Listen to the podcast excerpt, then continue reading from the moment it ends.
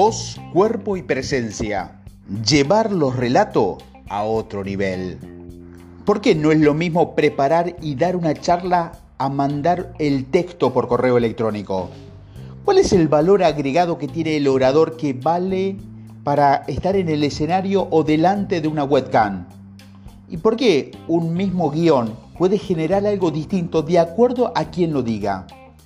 Lo que ocurre es que la forma en que narramos una historia le imprime tantas capas de sentido como nosotros querramos. Eso lo otorga la voz y el cuerpo, y es lo que hace que el relato cobre vida. Eso es lo que genera que nos quedemos alrededor del fuego escuchando la, narración. Porque el calor brota de la llama, pero también de la habilidad de quien está relatando. Una anécdota que refleja bien este tema. Durante muchos años concurría a la feria del libro para escuchar autores que me gustaban, pero no siempre la experiencia era la deseada. Muchas veces me encontraba con un autor muy reconocido que subía al escenario casi sin mirar al público. Se esforzaba por hacer una media sonrisa, se sentaba, sacaba varios papeles, los empezaba a ordenar, pasaban las páginas, raspeaba, miraba finalmente al auditorio y tomaba un sorbo de agua. Luego lo presentaban, agradecía, hacía un preámbulo eterno y después empezaba a leer esos papeles con mucha concentración. Pasaba las páginas sin mirar a la gente y al cabo de un tiempo todos empezaban a preguntarse qué estábamos haciendo en ese lugar, a pensar que hubiera sido mejor quedarnos con nuestro libro en lugar de su presencia. Al fin y al cabo, lo que el autor estaba contando era, no sé cómo conectar con ustedes. Por eso se encundaba en los papeles y en la mesa y no se paraba y leía, porque más que ese gran autor me hiciera amarlo en su novela, él en vivo no me generaba ese sentimiento, sino todo lo contrario. Me voy al polo opuesto. Una de las personas que más me marcaron en el colegio fue mi profesor de biología. Él no era una eminencia, no había ganado ningún premio Nobel ni publicado ningún paper. Sin embargo, entraba en clase y ya generaba un clima de respeto y em, expectativa. Cada vez que nos hablaba era como entrar en un mundo paralelo. La fotosíntesis se transformaba en la aventura más maravillosa que podía existir y nosotros viajamos a través de sus palabras. Esa forma de relacionar los contenidos me marcó y de hecho fue lo que siempre quise imitar en mis épocas como docente. ¿Cómo lo conseguía? Aquí vamos. La voz como instrumento. La voz es lo que le da vida y color y emoción a la historia. Es un instrumento por el cual la historia viaja, que se puede afianzar de una determinada manera para que el orador se luzca y lo que quiere contar llegue de forma efectiva.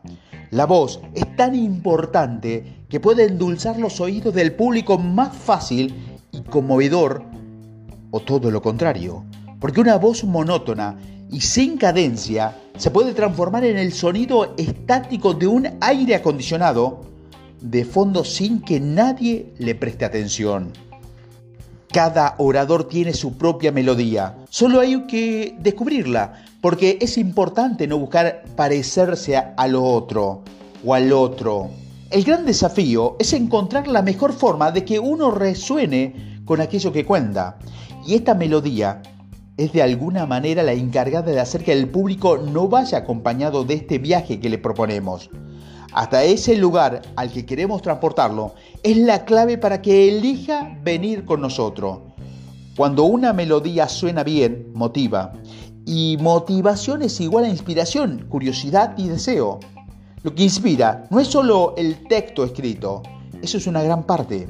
Lo que inspira es cómo está sonando la persona en el escenario o detrás de una webcam al momento de contar ese texto. Anteriormente, decíamos que cuando el cerebro recibe información, uno parte impacta en el plano racional, pero la parte que no conmueve e inspira resuena en el plano emocional. Y ahí es donde apelamos con nuestra voz, porque podemos decir, estoy muy contento de compartir este momento con ustedes. Pero si nuestra entonación no está alineada a dicho mensaje, lo que el público va a creer y sentir no es lo que digamos, sino todo lo que acompaña a eso. Lo que buscamos a través de nuestra voz es ser coherente con lo que decimos, que las emociones acompañen y potencien el mensaje verbal. A la vez, si inspiramos, estamos siendo creíbles y son nuestra voz y cuerpo por lo que van a ser creíble, no el texto. ¿Cuántas veces hemos estado delante de alguien que no decía eso que queríamos escuchar, pero algo nos hacía ruido? no nos inspiraba confianza, porque todo el resto de las capas de sentido que se ponen de la voz y el cuerpo no estaban siendo coherentes con eso. Entonces, ¿cómo logramos generar esa melodía desde la modulación? Algunas cuestiones que debemos tener en cuenta. El volumen. Debes añadir expresividad a lo que estamos diciendo, especialmente es importante para resaltar ciertos puntos y estimular a la audiencia. Esto no solo quiere decir que tengamos que subir el volumen o bajarlo de forma brusca y constante, y menos levantar la voz muy seguido.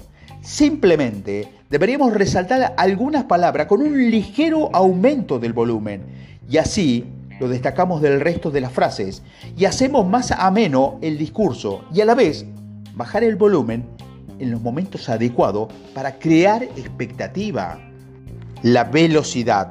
Es importante calcular a qué velocidad decidimos las cosas que estamos dándole sentido o no.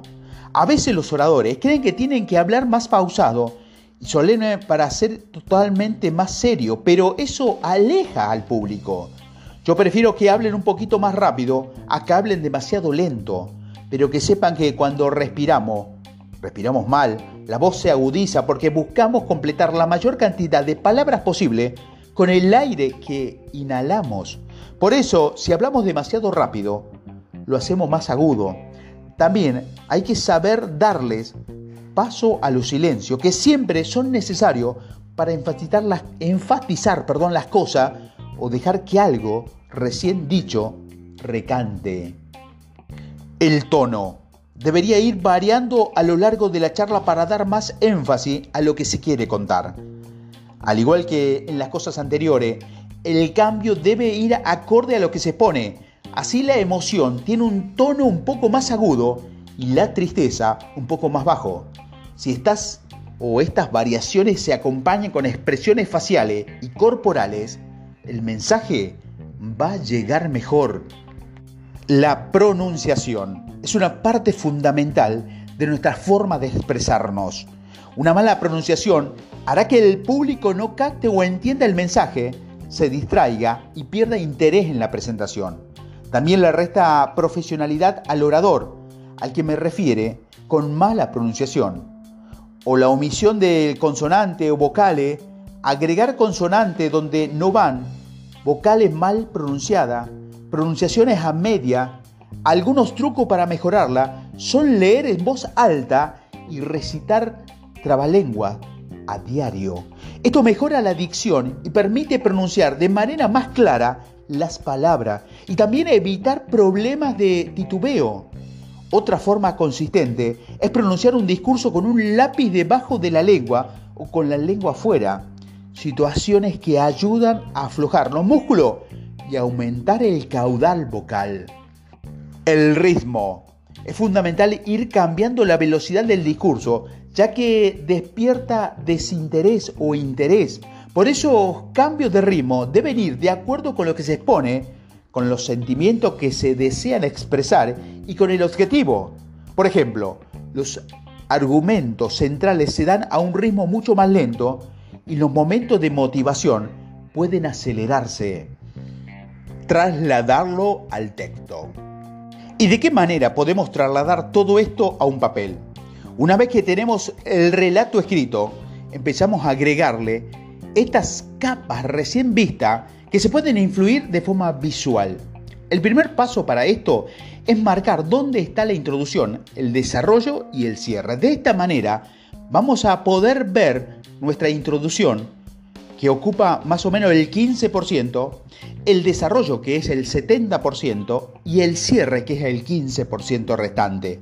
Tal como indicamos en los audios anteriores, luego de eso vamos a empezar a ponerle todas las capas que tiene que ver con nuestra voz. Lo primero que debemos hacer es resaltar con diferentes colores los momentos donde las emociones se desatan o se destacan. Puede haber alegría, clima de profundidad, de tristeza. Deberíamos marcar los estados emocionales por cada uno que tiene entonación especial. La alegría tiene un ritmo y tono vocal muy diferente a la tristeza o el enojo, por ejemplo. Poner los estados emocionales con colores asociados ayuda a que después lo vayamos internalizando. Entonces, ese escrito ya deja de ser un texto que puede ser leído por cualquiera y empieza a tener nuestra propia personalidad. Si bien siempre tiene que ver con uno, al, al agregarle todo esto, además comienza a tener una profundidad personal y un tono propio. El siguiente paso es poder, con diferentes símbolos y recursos, marcar pausas y entonaciones. Por ejemplo, cuando queremos que una frase o una palabra se destaque sobre el resto, podemos ponerla en mayúscula o en negrita. Y cuando llegamos a, esa palabra o frase en nuestra lectura, sabemos que tiene una entonación especial. Si hay frase que debemos decir de manera pausada, le podemos poner un guion bajo esa palabra. Si sabemos que ese momento debe hablarse de forma diferente y luego continuamos normalmente, Podemos poner una ondulación bajo una frase para indicar un tipo de tono. Podemos poner un guion más largo para indicarle que allí vamos a hacer una pausa. Así, nuestro texto no solo es información, ya empieza a tener una melodía especial. Empieza a ir con nosotros, con lo que queremos contar.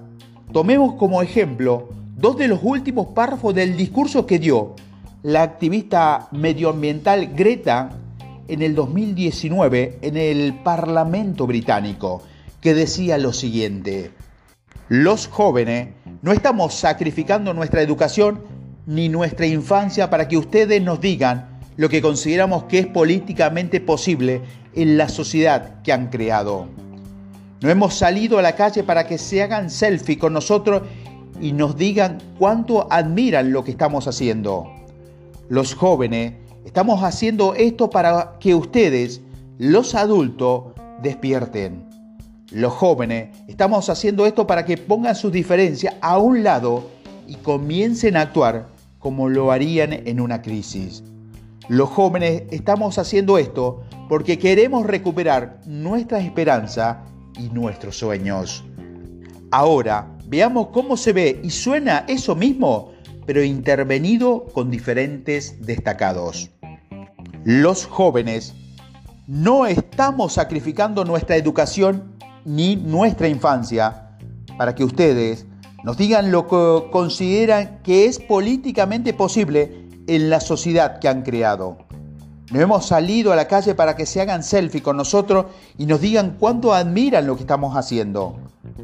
Los jóvenes estamos haciendo esto para ustedes, los adultos, despierten. Los jóvenes, estamos haciendo esto para que pongan sus diferencias a un lado y comiencen a actuar como lo harían en una crisis.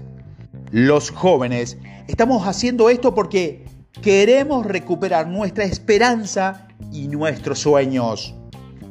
Entonación y práctica. La entonación es la llave de la atracción, es lo que muestra nuestra pasión en lugar de explicarla. Cuando menos tengamos que explicar y más se dé por entendido a partir de cómo contamos las cosas, mucho mejor. Una de las claves que siempre recomiendo sobre cómo sonar de forma natural y espontánea con las propias melodías es narrar la historia como si la hubiéramos estado contando a nuestros mejores amigos.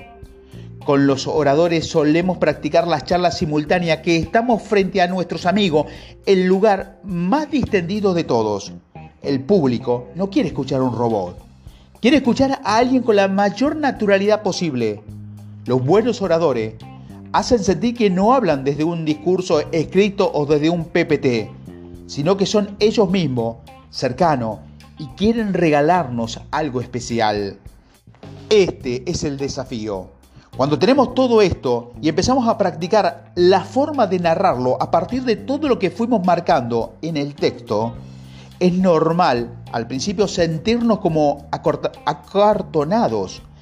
A medida que lo vamos a practicar y más practicar y más práctica y más práctica, esto empieza a salir con mayor naturalidad, mucho más parecido a quienes somos. Así que no se sientan mal si al inicio suena artificial. Con la práctica se va a ir acomodando. Cuerpo y presencia. Cuando le pregunto a un orador en qué momento comienza su charla, la mayoría me dice, cuando empiezo a hablar. No. Nuestra charla empieza en el momento en que ponemos el primer pie sobre el escenario o cuando prendemos la cámara. En ese momento se está empezando a contar nuestra historia. El cuerpo transmite la mayor parte de nuestro mensaje. Podemos tener una gran historia, pero si supiéramos o subiéramos al escenario tímidamente, cruzando los brazos sin mirar al público, lo perdimos.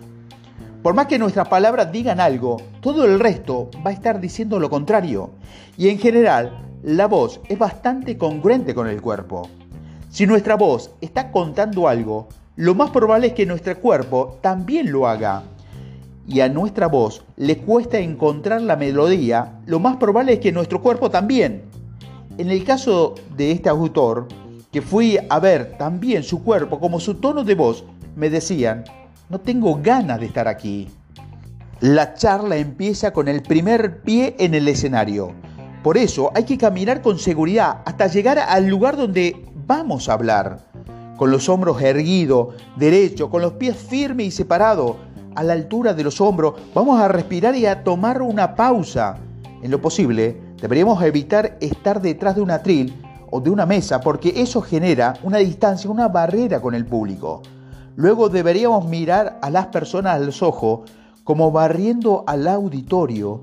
Si son muchas personas, un truco es dividir al público en cuatro espacios e ir barriendo a cada uno con la mirada.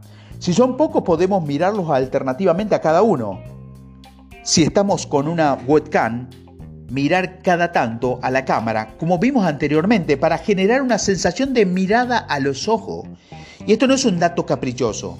Está comprobado que el cerebro humano es capaz de detectar de forma inconsciente hasta el más mínimo movimiento de los músculos oculares en el rostro de otra persona usando luego eso para juzgar no solo cómo se siente, sino como si fuera a confiar en ella.